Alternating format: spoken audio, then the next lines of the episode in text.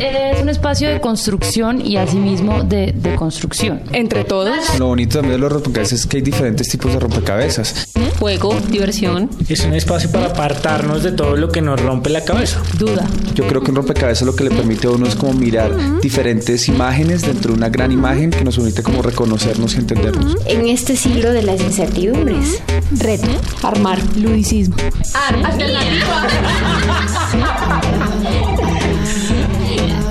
En apariencia podemos parecer todos iguales, pero fijándose uno un poquito más, empieza a ver una cantidad de gamas que son distintas.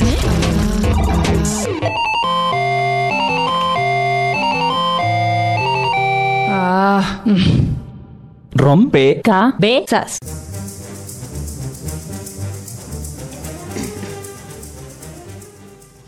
Muy buenas noches a todos los oyentes, a todas las personas que en este momento se sientan a la mesa con rompecabezas y se deciden a construir un nuevo rompecabezas con nosotros. Mónica, muy buenas noches. Buenas noches, Rocío. Muchas voces, otras formas de vernos y en este rompecabezas eso va a pasar. Vamos a estar todos construyendo y poniendo fichas. Saludo a todos los oyentes que están con nosotros eh, por los 91.9 de Javeriana Estéreo, 14.30 AM, y a quienes se van a conectar en Pasto, en San Gil y en Tierra Alta, Córdoba. Ecos de Pasto 740 AM, La Cometa en San Gil Santander 107.2 FM y Sergio Restrepo, la emisora de Tierra Alta Córdoba 105 FM. Bueno, pues para saber cómo va a ser, cuál va a ser el tema de este rompecabezas del día de hoy, vamos a escuchar lo siguiente. Es spricht der Führer. Der sechste Parteitag der Bewegung geht zu Ende. Was für Millionen Deutsche, die außerhalb unserer Reihen stehen, Nadie está en esto por el control del petróleo iraquí. No se trata de eso. Se trata de frenar a ese dictador. Así liberaremos al mundo del temor a las armas de destrucción masiva. Estamos viendo cómo están golpeando dentro de esta operación lo que para el Pentágono y los aliados es los refugios de Saddam Hussein. Todo el mundo pensaba que en Irak había armas de destrucción masiva y no había armas de destrucción masiva. Por eso yo me veo obligado a romper relaciones con el gobierno de Colombia. Y yo alerto a la comunidad internacional, nosotros no aceptaremos ningún tipo de agresión, una guerra con Colombia. Habría que ir llorando, pero habría que ir. Hago responsable al presidente Uribe, enfermo de odio. No derrotó ni a guerrilla ni a narcotráfico. Venezuela es víctima. Colombia no lo quiere. La verdad, presidente Chávez, es que nosotros necesitamos una mediación contra el terrorismo y no un gobierno terrorista de las FARC. Es que si usted está fomentando un proyecto expansionista en el continente, en Colombia ese proyecto no tiene entrada.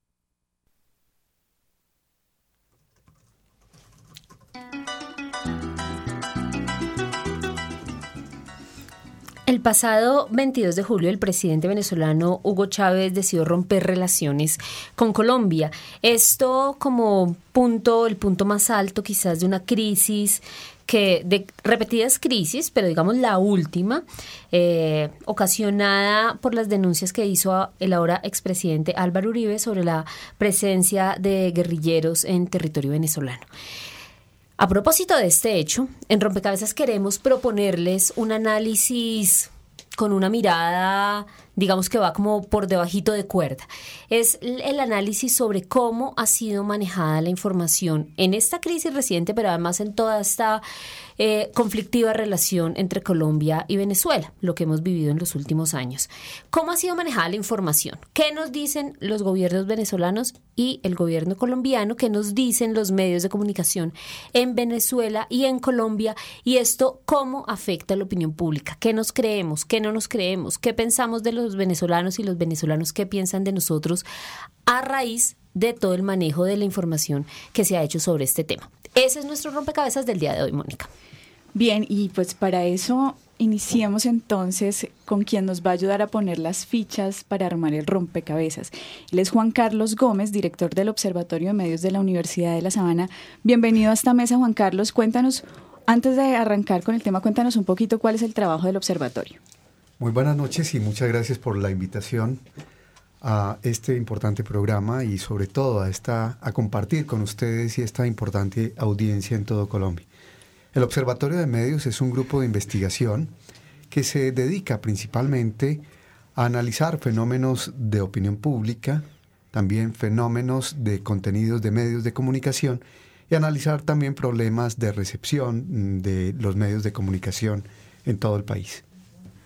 Bueno, muy bien, pues está puesto el tema ahí y para que ustedes los oyentes participen, los invitamos a que nos llamen 338-4510. Repito el número 338-4510 y lo que les proponemos que nos digan es cómo creen que ha sido manejada la información, lo que ustedes han escuchado por los medios, lo que han escuchado de los presidentes tanto de Venezuela como de Colombia, ¿cómo les parece? Creen que les ha afectado, sobre lo que piensan del conflicto, cómo ha cambiado su opinión sobre cada uno de los países, sobre cada uno de los gobiernos. 338-4510. Y en el chat www.javerianestereo.com para que se encuentren conmigo y igual conversemos acerca de lo que vamos desarrollando en este rompecabezas.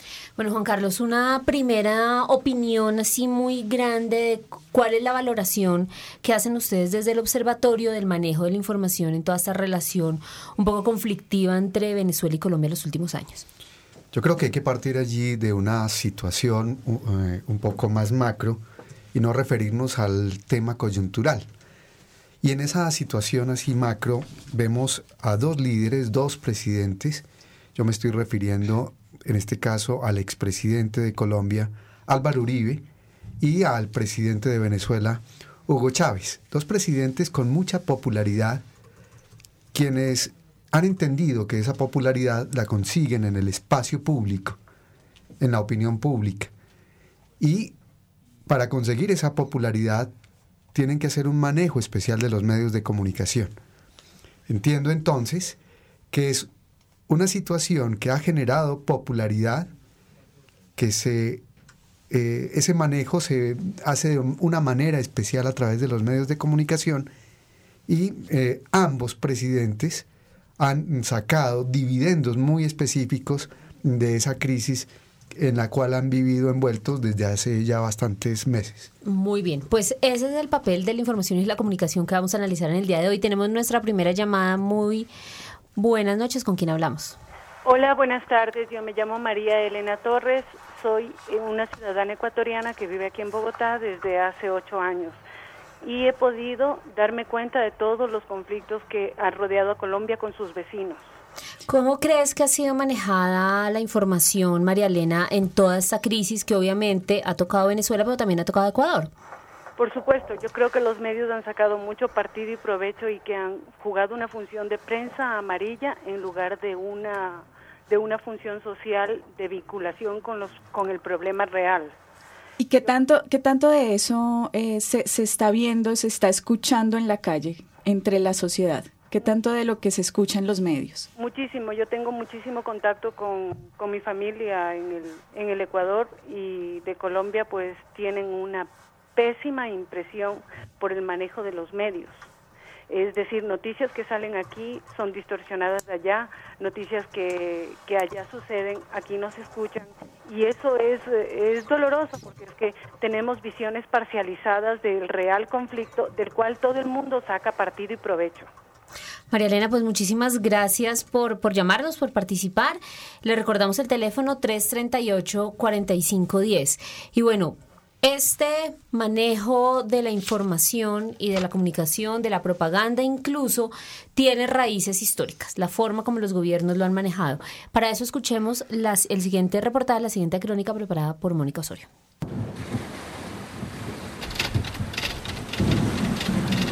Propaganda. Según la Real Academia de la Lengua Española, acción o efecto de dar a conocer algo con el fin de atraer adeptos. Uy, ¿pero qué? ¿Cómo así? ¿Desde cuándo se habla de propaganda? ¿Cómo así? ¿Cuál es el origen de esa palabra, de ese término? ¿Eso de dónde viene? Un ejemplo clásico de la propaganda se remonta a la Guerra de las Galias, año 58 a.C. Julio César se enfrenta a las tribus galas. Se trata de un general romano haciendo una campaña militar y contando a él mismo sus hazañas. Lo que pasó a la historia fue, vine, vi y vencí. La historia reciente de la propaganda se relaciona con los regímenes totalitarios del siglo XX. El carácter sistemático, organizativo y planificado de la información se empezó a consolidar durante la Primera Guerra Mundial. Donde podemos ver elementos comunes con el, el manejo, digamos, de la comunicación de parte de los gobiernos para ponerla a su servicio en una causa militar, digamos así, o en una causa diplomática, es el de la Primera Guerra Mundial, con una cosa que se llamó la propaganda atroz. Eh, los aliados, especialmente los ingleses, empezaron a inventar una serie de cosas horribles contra los alemanes. Los ingleses inventaron la siguiente historia, que se llama la historia de la fábrica de jabones. Ellos supuestamente habían descubierto que los alemanes usaban los cuerpos de los muertos, los huesos y la grasa, para fabricar jabones. Eso fue una historia que en su momento creó un gigantesco escándalo y una imagen terriblemente negativa de lo que estaban haciendo las tropas alemanas. Después de la guerra, como en 1925, se descubrió que era todo una patraña absoluta inventada por el ministro de Información que tenía Inglaterra en esa época, un tipo de propaganda muy útil para convencer a la opinión pública de que valía la pena conducir el esfuerzo bélico. Pero, pero espere, ¿cómo así? Es incomparable el manejo de la propaganda en la Segunda Guerra Mundial. El fenómeno Hitler se ha mantenido hasta nuestros días. Esto está complicado. A ver, sigamos leyendo. Luego del éxito de la campaña antialemana en la Primera Guerra Mundial, la propaganda se convirtió en un arma de guerra.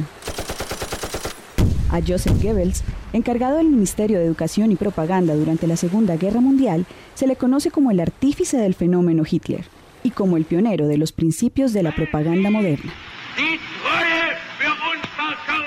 paradigma es la Segunda Guerra Mundial, la construcción que originalmente hicieron los nazis, se le, achaca a Goebbels, pero fue una construcción colectiva de los nazis, la construcción de los principios modernos de la propaganda, que básicamente uno pudiera definirlos como procesos de simplificación, de reiteración y de aislamiento de los públicos a través de manipulación de ideas concretas, de fijaciones en odios, de agrandamiento de los éxitos y disminución de los fracasos. Y toda esa tecnificación que desarrollaron los nazis y los sistemas de propaganda eh, alemanes y que fueron replicados en la misma guerra mundial también por los aliados, a través de sus mecanismos propagandísticos, a través ya de unas reglas que fueron cambiando, a través ya de sistemas más sofisticados como el de la diplomacia pública que está hoy en día en países desarrollados.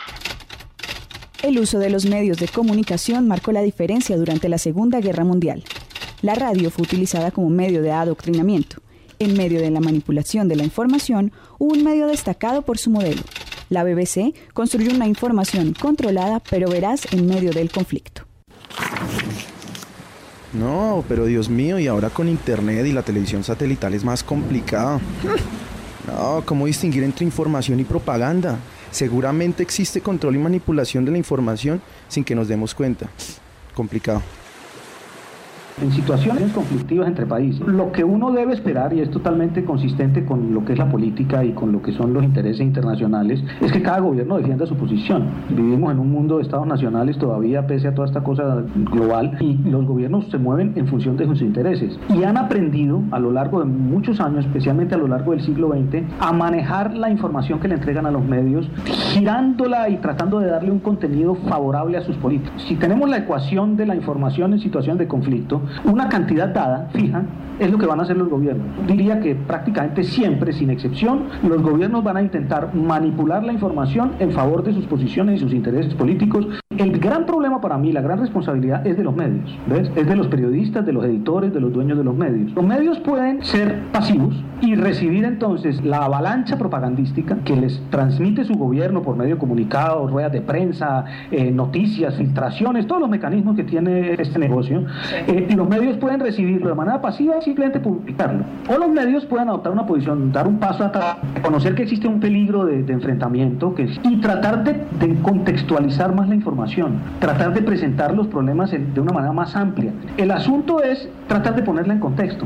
Sería importante que los medios manejaran con, yo diría incluso con desconfianza cuando lo reciben de su propio gobierno. Lo que uno ve, por el contrario, es que en situaciones de crisis y tensión entre dos naciones, los medios tienden a cerrar filas y eso es lo que me parece a mí que es peligroso. Complicado, complicado. Una producción de Mónica Osorio, con testimonios de Álvaro Sierra y Mauricio Reyes para Rompecabezas.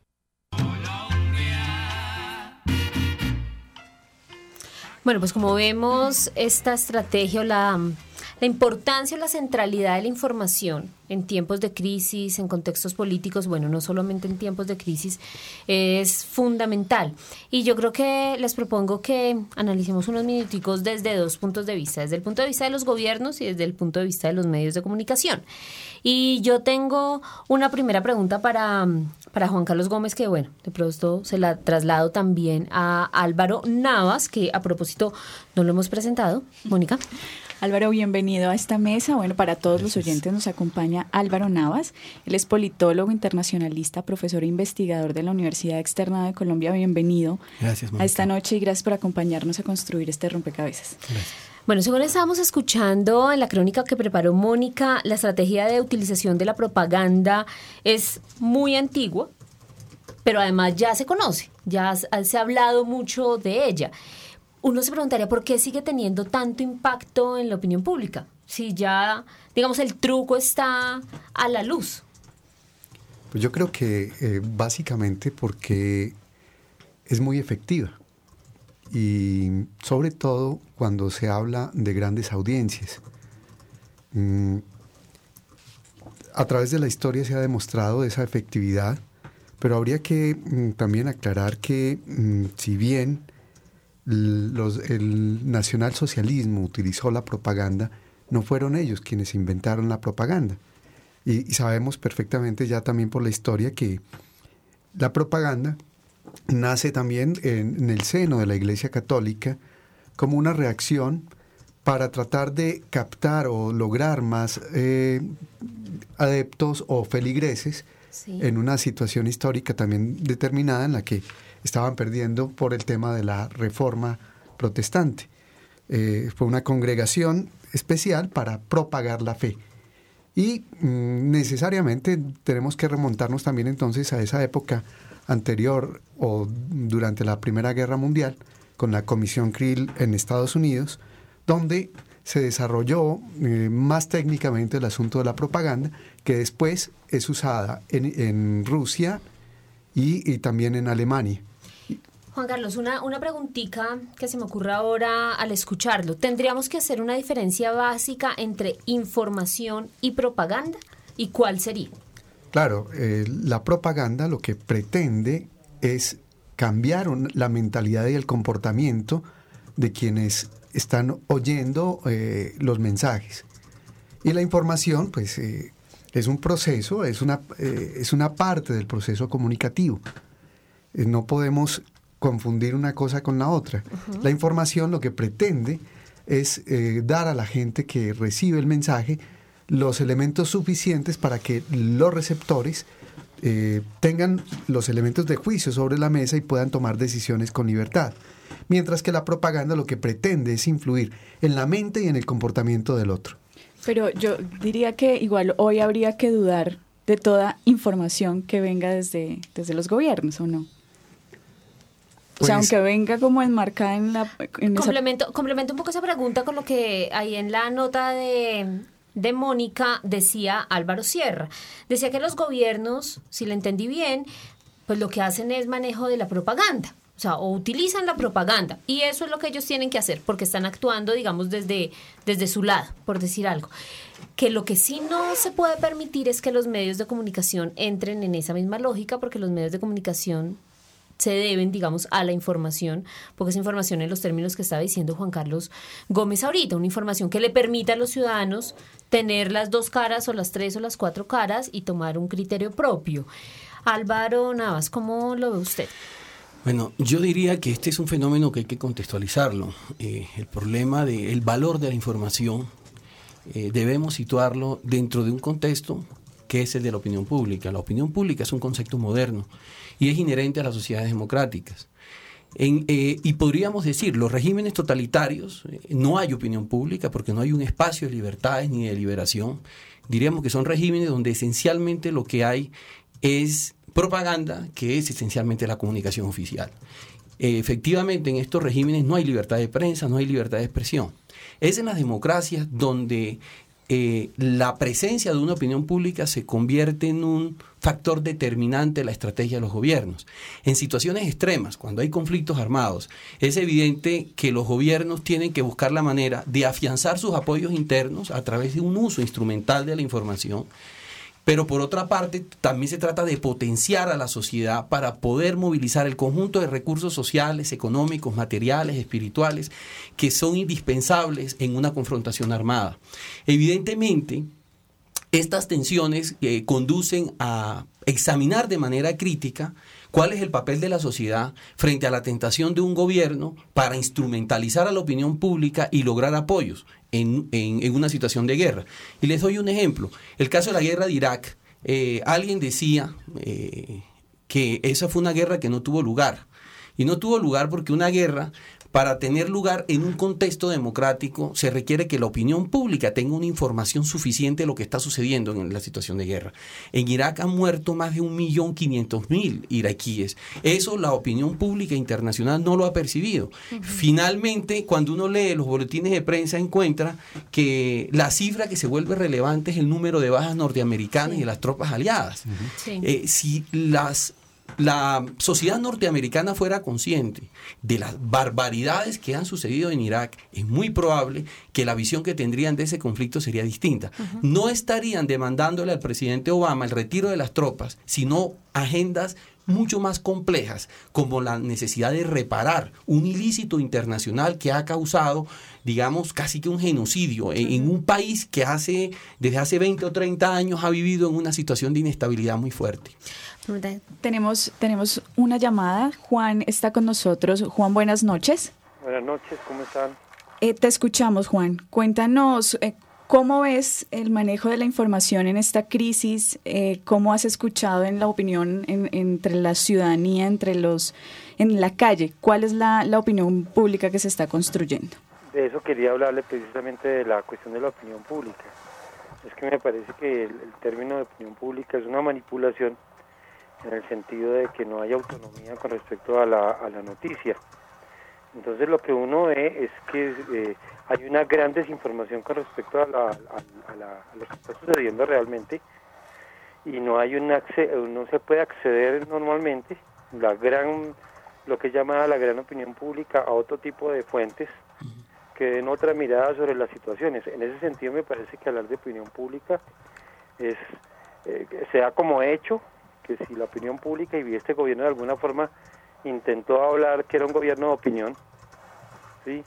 ya que la opinión pública estaba con, ellos, pero realmente sobre la crisis de Venezuela, si uno no cogía otras fuentes no podía saber realmente qué es lo que estaba sucediendo.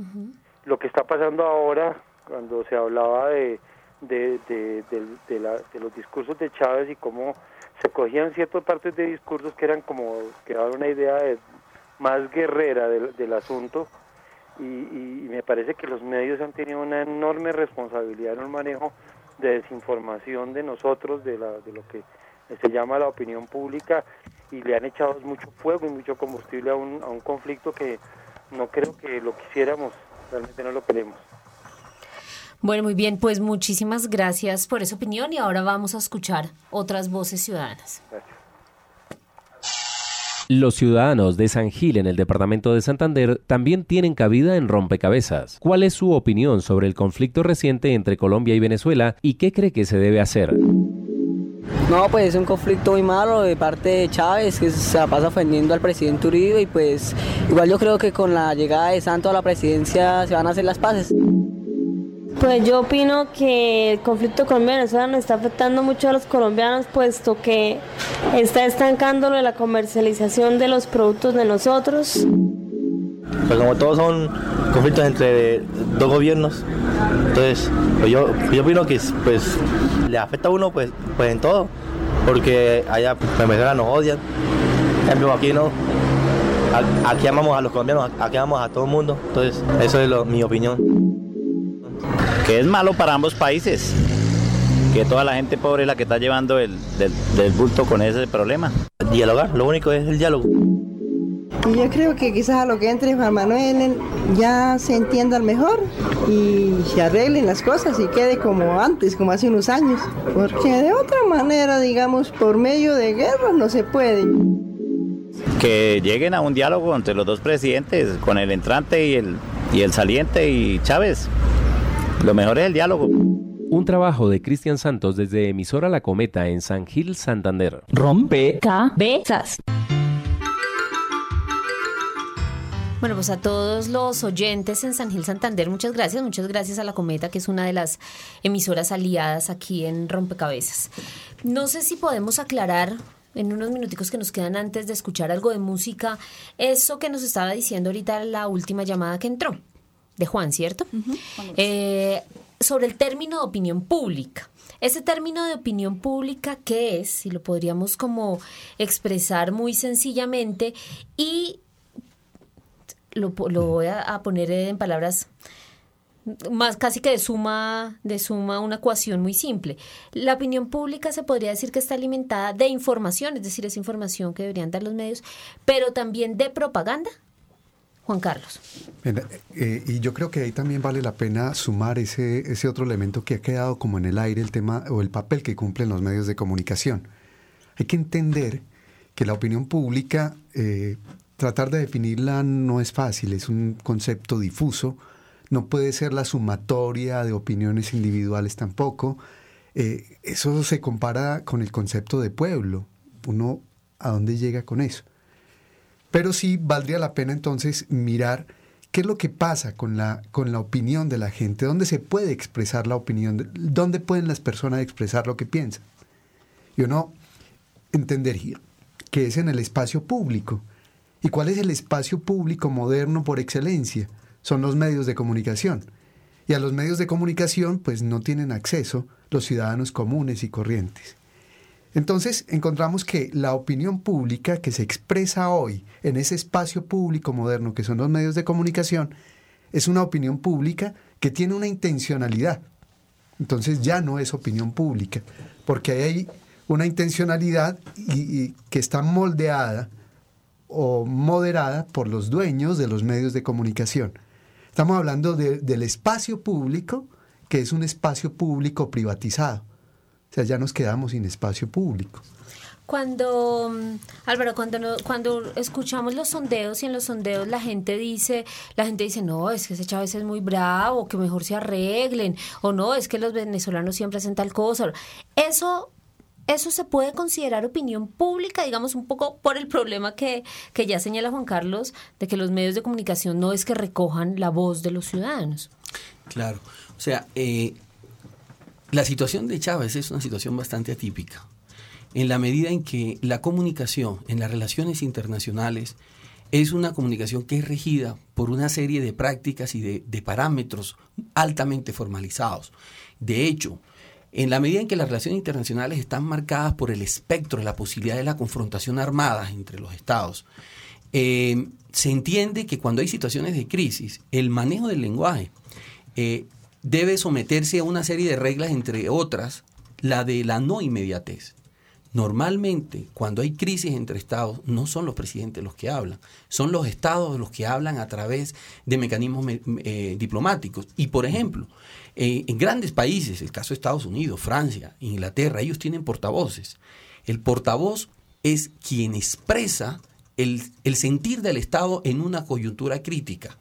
Desafortunadamente, el hiperpresidencialismo que ha afectado a Venezuela e igualmente a Colombia ha dado lugar a que esa, esa falta de inmediatez haya sido suplida por un protagonismo verbal de los presidentes que hace imposible que los medios sean ajenos a eso. O sea, uno dice, cuando Chávez coge los micrófonos y termina cuestionando a veces en términos desobligantes al presidente colombiano, o el presidente colombiano haciendo algo similar con Chávez, uno se pregunta, ¿qué pueden hacer los medios con eso?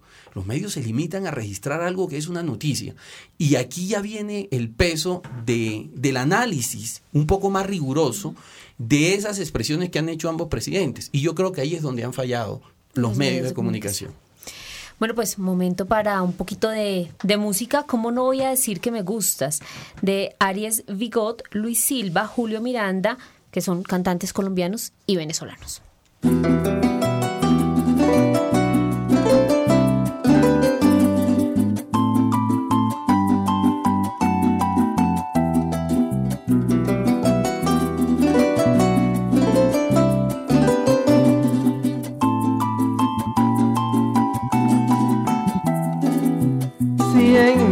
Mente haya existido algún motivo tan especial para hacer una canción.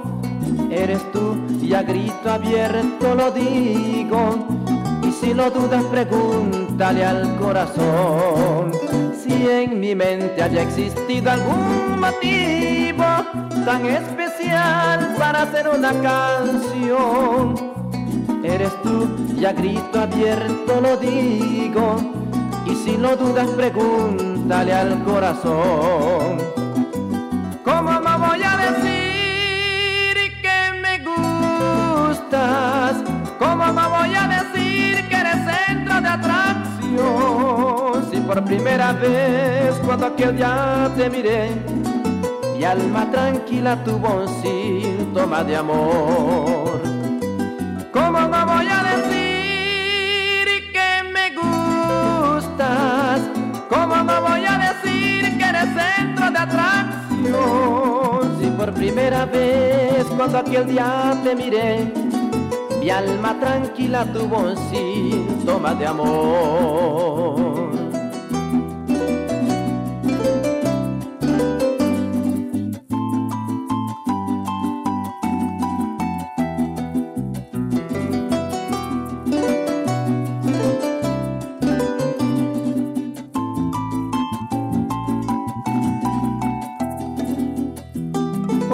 Ángel se ha cruzado en mi camino, su tan bonita de figura escultural, muy juvenil, de mejillas sonrocadas y de castigo una carita angelical. Hoy un ángel se ha cruzado en mi camino, tan bonita de figura escultural, muy juvenil, de mejillas sonrocadas y de castigo una carita angelical. ¿Cómo no voy a decir que me gustas? ¿Cómo no voy a decir que a tu lado quiero estar? Dale una primicia a mi ser enamorado, si entre mis brazos quieres dormir y soñar.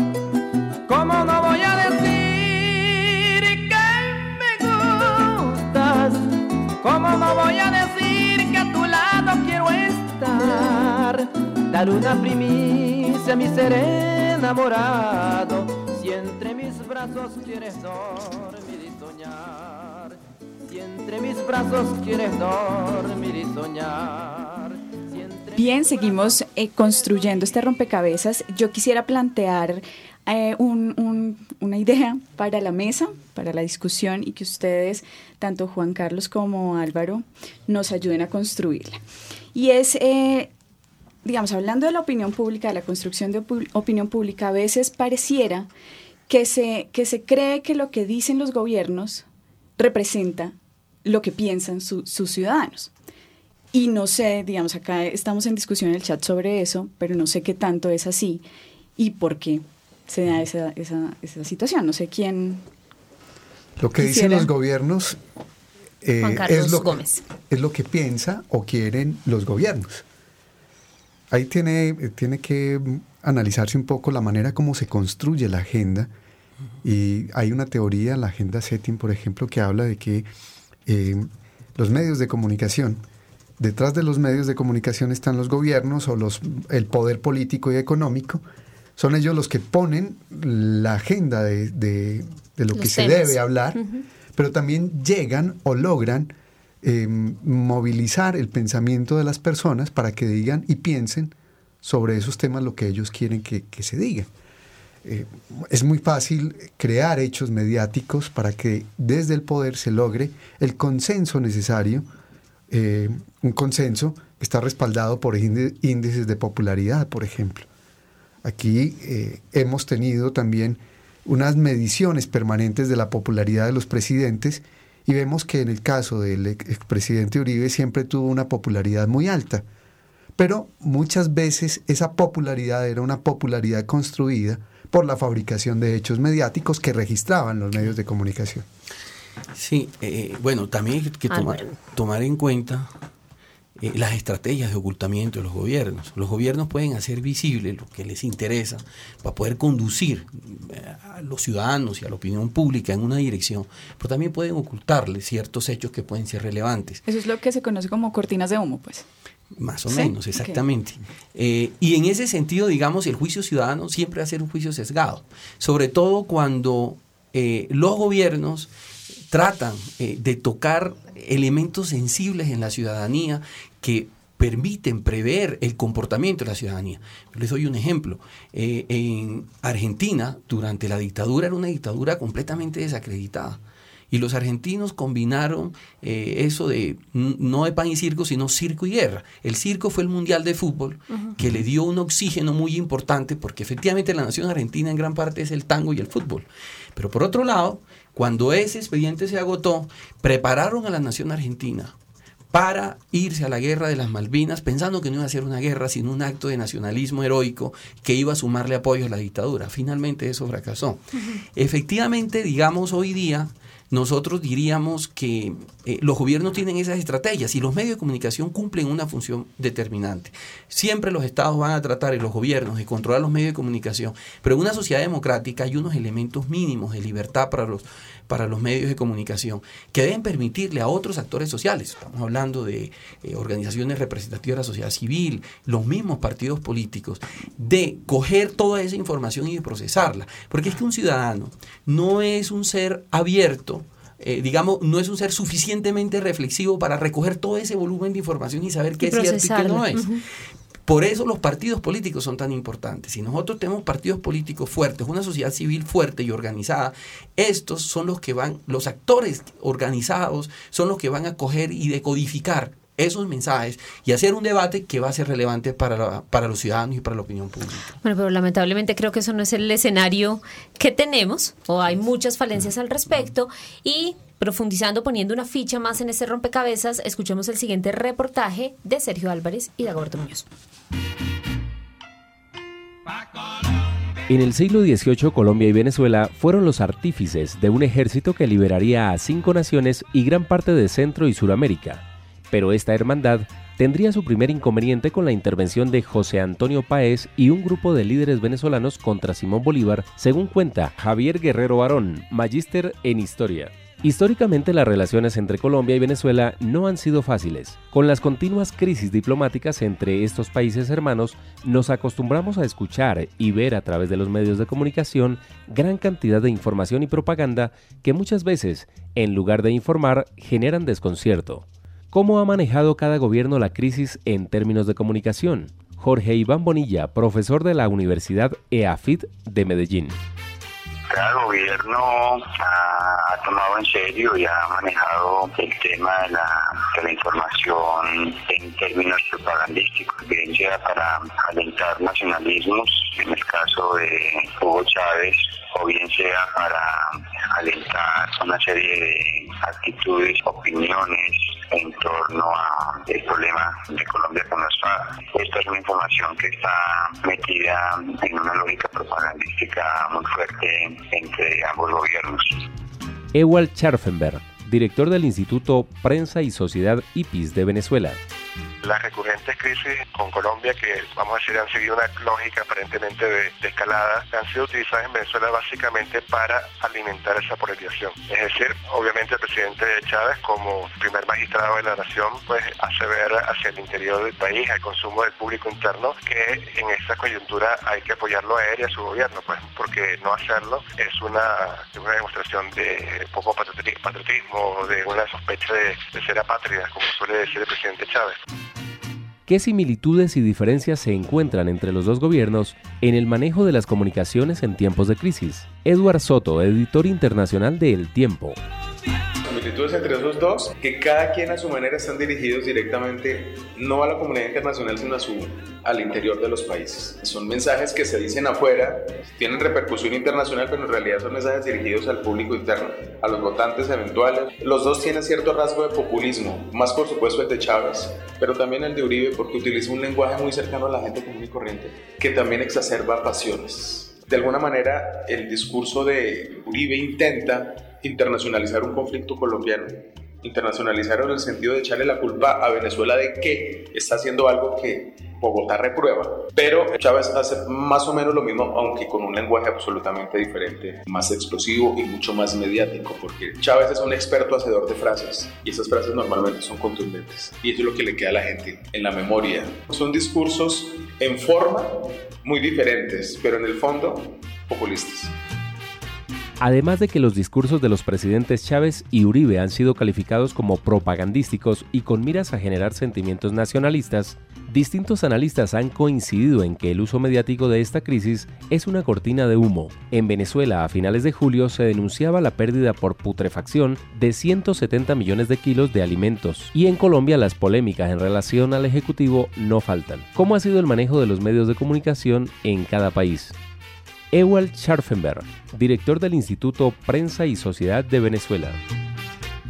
Pareciera que mientras en Colombia los medios han tendido a alinearse con la posición del gobierno colombiano, en Venezuela las cosas responden a otra lógica que es la de la polarización. Los medios privados en Venezuela suelen darle más crédito a las versiones de Colombia y a cuestionar en cambio la falta de transparencia en, sobre el tema del presidente Chávez y su gobierno. Mientras que los medios que apoyan al presidente Chávez y por supuesto todo el aparataje de medios del Estado han tendido a no solamente apoyar al presidente Chávez y la posición de oficial de Venezuela, sino incluso a ridiculizar y adjetivar la posición de Colombia en esta crisis.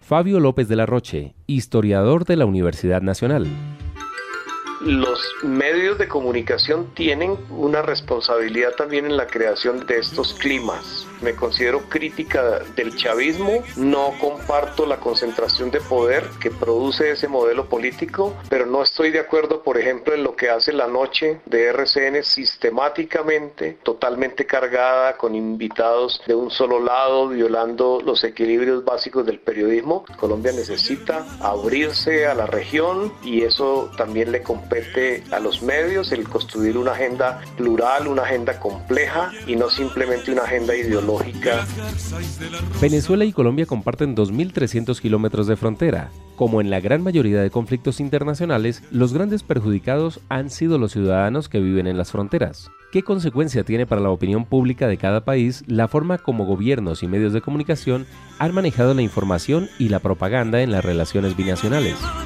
Jorge Iván Bonilla, profesor de la Universidad EAFID. Lo que trabaja justamente el factor propagandístico es atacar esos sentimientos, esos afectos, esos odios, esos prejuicios. Ewald Scharfenberg, director del Instituto Prensa y Sociedad IPIS de Venezuela. Aquí sin duda ha hecho es echarle más leña a la hoguera de la polarización. Quienes le han dado algún crédito a las versiones oficiales colombianas, quienes adversan al presidente Chávez, ahora se, les ha agregado el adjetivo de apátrida. Ciudadana colombiana residente en norte de Santander. Chávez, un día dice una cosa, al otro día dice, no, eso yo no dije eso, yo a Colombia la quiero mucho. El problema sí existe, digamos, de Colombia a Venezuela exportan muchos huevos, carne, y debido a eso, pues, tanto aguantan hambre los de allá y, y el comercio de, de acá, pues, tampoco surge. Ciudadana colombiana residente en Venezuela. Nosotros no nos tomamos en cuando él dice vamos a una guerra. Nosotros sabemos que ellos juegan con esas noticias y entonces tratan a veces con lo de Colombia de tapar errores graves de ellos. Sí lo cubren, pero realmente la población y los periodistas no le han dado mucha fuerza porque es que ellos saben que eso es cierto. Ellos no pueden ponerse a decir y a testificar que es cierto porque se meten en problemas. No hay libertad de expresión. Sergio Álvarez y Dagoberto Muñoz, periodistas rompecabezas.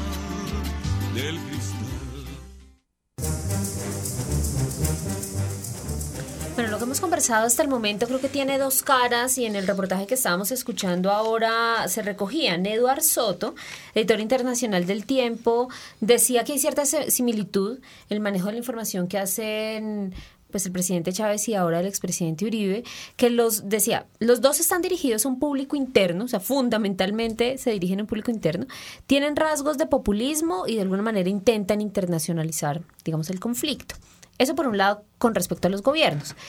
Por el otro lado, con respecto al manejo de los medios de comunicación, Ewald, de quien no me atrevo a mencionar eh, su apellido porque es un poco complicado, pero es el director de IPIS, Instituto Prensa y Sociedad en Venezuela, pintaba más o menos este panorama. En Colombia los medios de comunicación en general se han alineado con el gobierno, digamos, con la posición oficialista. En Venezuela el panorama es completamente, digamos, polarizado. Hay unos medios privados antichavistas que dan crédito a todas las, versiones, decía Ewald, de los medios en Colombia y por lo tanto cuestionan al presidente Chávez y hay otros medios oficialistas que lo apoyan totalmente. Por un lado tenemos este panorama con los dos gobiernos, este panorama con los medios. Mi pregunta para nuestros invitados, ¿qué tanto los ciudadanos somos conscientes de esos hilos que se manejan detrás de cámaras, todos esos intereses, tanto de gobiernos como de medios de comunicación que están detrás. ¿Qué tan preparados estamos para recibir y analizar esa información?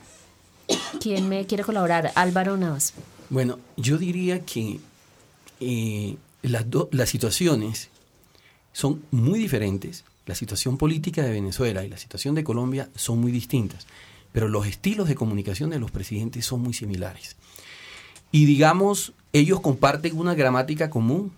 Eh, alguien hablaba en alguna ocasión que nosotros estamos haciendo un tránsito de las democracias verticales, autoritarias, eh, a unas democracias aparentemente horizontales en el uso del lenguaje. El lenguaje político de las élites latinoamericanas hasta hace unos años era un lenguaje que solo lo entendían ellos y era una manera de diferenciarse del pueblo. Ellos son los cultos, los inteligentes y los otros son aquellos que por su poco conocimiento tienen que ser conducidos por estas mentes tan maravillosas. En los tiempos, en, estas, en los momentos actuales lo que hemos visto es un cambio del lenguaje el presidente Uribe tenía un lenguaje hecho de diminutivos, de palabras muy del pueblo, y algo similar hace Chávez. Y los medios de la estrategia de comunicación que utiliza es muy similar. Uribe tiene sus consejos comunitarios, eh, pues Chávez tiene su aló presidente. Pero las circunstancias son distintas. En Venezuela, el, eh, el presidente Chávez se enfrenta a una eh, diría, una fractura política que él mismo ha inducido con el propósito de afianzar un fenómeno mayoritario que le ha permitido concentrar mucho poder para realizar una especie de revolución que hasta el día de hoy nadie ha entendido. Yo al menos no he podido entender qué es lo que quiere hacer Chávez. Y en el caso de Colombia lo que vemos es una situación distinta. Es un elemento central de, de la sociedad colombiana que es resolver ese desafío en términos de seguridad que le dio muchos apoyos al presidente. Y entonces en este sentido evidentemente es apenas comprensible que en Colombia el presidente cuente con un cubrimiento muy favorable de los medios, medios que, como decía Juan Carlos hace unos minutos, eh, están concentrados por grandes grupos empresariales y que han sido los grandes soportes del presidente Uribe. Y en el caso de Venezuela, digamos, las posiciones diferentes de los medios obedece a que ellos están inscritos en esa fractura política, unos a favor de Chávez y otros en contra de Chávez. La opinión de los venezolanos también tiene cabida en Rompecabezas. ¿Cuál es su opinión sobre el conflicto reciente entre Colombia y Venezuela y qué cree que se debe hacer? Bueno, para mí es una parte ilógica que haya una ruptura, ya que los dos países nos servimos mutuamente en todos los ámbitos, salud, comercio. Bueno, no estoy de acuerdo con la ruptura de, mm, entre las relaciones de Venezuela y Colombia, sino al contrario, ayudarnos entre todos, ¿verdad?, para salir del problema del narcotráfico, de la guerrilla, de todos esos problemas que, según Colombia, existen actualmente en Venezuela. Yo creo que las medidas que se deben de tomar es reunirse, ¿verdad?, y armar un plan de protección para Venezuela y unirse para acabar con toda esa guerrilla. Bastante lamentable porque eso empaña mucho las relaciones diplomáticas de Venezuela con ese país y a través de eso se afecta el comercio, más que todo el comercio en Venezuela. Creo que fue una, una conducta de parte del presidente inconsulta y producto de su temperamento. No fue una decisión eh, razonada, consensuada y en consecuencia no era el comportamiento más prudente que se recomienda, sobre todo entre países que son hermanos. Solución de esto está en, en buscar el diálogo. Yo tengo familia en Colombia y creo que somos personas que eh, estamos en los países y somos quienes nos vemos afectados con esta con este rompimiento de las relaciones. Las posibles medidas para que esto llegue a una solución, simplemente que ambos presidentes traten de conversar, de llegar a un acuerdo. Rompe cabezas.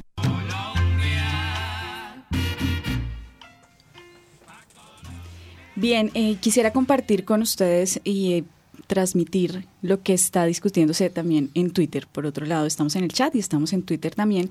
Y nos dicen nuestros oyentes que si no se puede hablar de una pequeña guerra fría en Latinoamérica. Bueno, muy bien, con esas opiniones y como se nos va agotando el tiempo, les quiero plantear a nuestros invitados, bueno, cuáles son los desafíos o cómo, se, cómo ver todo esto que hemos analizado a la luz del nuevo contexto, el nuevo escenario. Eh, el tono del presidente Santos, pues, es radicalmente diferente y bueno, mañana vamos a tener el, la reunión entre el presidente Santos y el presidente Chávez. Mi pregunta en términos de todo lo que hemos hablado de comunicación, de opinión pública, manejo de la información, de la propaganda es, vamos a ir del escenario del odio y la confrontación, ahora siento como el escenario del amor. Entonces ahora todo está bien, todos nos queremos de eh. pronto, y uno siente como, Dios mío, pero hace una semana nos odiamos y venezolanos, hubo un incidente muy delicado con la prensa durante la conferencia en Quito de enfrentamiento entre periodistas venezolanos y colombianos. O sea, uno dice, bueno, hasta dónde hemos llegado. Hace una semana. Y hoy la sensación es, ahora todos nos queremos. Leí en un, en un, en un portal de internet algo así como, es, pasamos del policía malo al policía bueno. ¿Sí? Refiriéndose a, a, lo que pasa en Colombia. ¿Qué dice eso de, la, de, de, los, de la formación de la opinión pública, de los criterios de los ciudadanos? ¿Cómo lo usted, Juan Carlos? Primero que todo, pues vemos allí que la comunicación es muy importante en estos procesos. Vemos también que las guerras modernas se están librando en ese espacio público mediático. Vemos que prácticamente son como unas guerras virtuales. Y en, esas, en ese espacio público se pasa tan rápidamente del odio al amor, de la desafección al afecto. Y pues entendemos que con eso, el papel de los medios de comunicación es, fundamental, pero sobre todo el papel de la comunicación. ¿Cómo nos estamos comunicando? ¿Y qué está comunicando el poder? Entonces, en esa perspectiva, pues uno encontraría que hay necesariamente detrás de, de la comunicación una estrategia. O sea, ¿qué quiere ese poder y para dónde va? Y vemos que esa, ese cambio de tono en, el, en la manera de comunicar, pues ha abierto también unas nuevas posibilidades dentro de ese espectro de la opinión pública, ese elemento difícil de definir del que hablábamos hace un rato. Entonces, depende entonces de, de, la estrategia de esos poderes. ¿Qué es lo que quieren esos poderes con relación a Colombia y Venezuela? Álvaro, pero ahí yo como ciudadana de a pie me siento un poco como entonces ahora era un escenario de confrontación y ahora estamos en el escenario del amor como y y mi criterio como ciudadana dónde queda pues yo creo que estamos haciendo un tránsito lo que podríamos llamar de un momento emocional en el cual los presidentes como si estuvieran en un conflicto amoroso hacen públicas sus uh, recriminaciones, olvidando esa famosa afirmación de Nietzsche que decía que el Estado es el más frío de los monstruos fríos. Y hacía referencia a que los estados tienen que ser entes jurídicos serios y que no deben ser conducidos ni por pasiones ni por sentimientos. Eh, y en este caso lo que encontramos eran dos presidentes que se acusaron mutuamente de todo, el uno de terrorista y al otro de mafioso y paramilitar. Efectivamente, yo creo que dentro de esta, eh, ahí había unos elementos personales, como en todo conflicto interpersonal, que nunca debió serlo. Y evidentemente, pues Chávez está entrando también, eh, llevado por el realismo, porque él tiene elecciones el año que viene, eh, y hay que recordar que la economía colombiana y la venezolana son economías complementarias y esto también ha tenido costos muy altos para Venezuela. Entonces, al entrar en el momento racional, es evidente que ambos estados tienen intereses a normalizar las relaciones. Y yo pienso que también las sociedades, eh, no han, no, no han, si bien han asumido una posición receptiva y pasiva, están más inclinadas, por lo que hemos escuchado muchas veces, a que es deseable que Colombia y Venezuela puedan normalizar sus relaciones. Entonces yo no creo que entre la ciudadanía haya un problema. Yo no creo que los colombianos y los venezolanos pasemos de una situación de, amo, de, de odio a una situación de amor. Lo que sí estamos percibiendo es que estos gobiernos se están volviendo más sensatos. Juan Manuel Santos es un hombre muy pragmático y efectivamente, pues él sabe que eh, esa tensión con Venezuela puede generar costos muy altos para la economía colombiana tiene todo el interés a normalizar esas relaciones y pienso que Chávez también.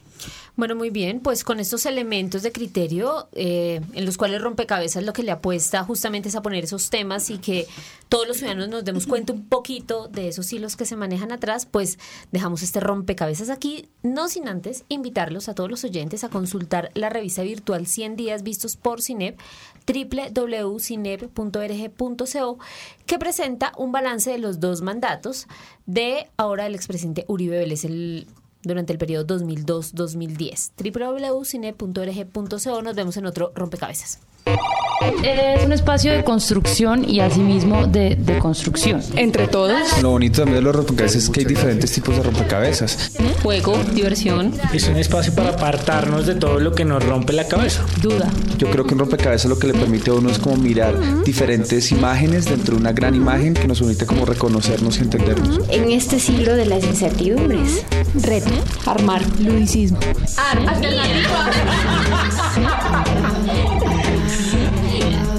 apariencia podemos parecer todos iguales, pero fijándose uno un poquito más, empieza a ver una cantidad de gamas que son distintas.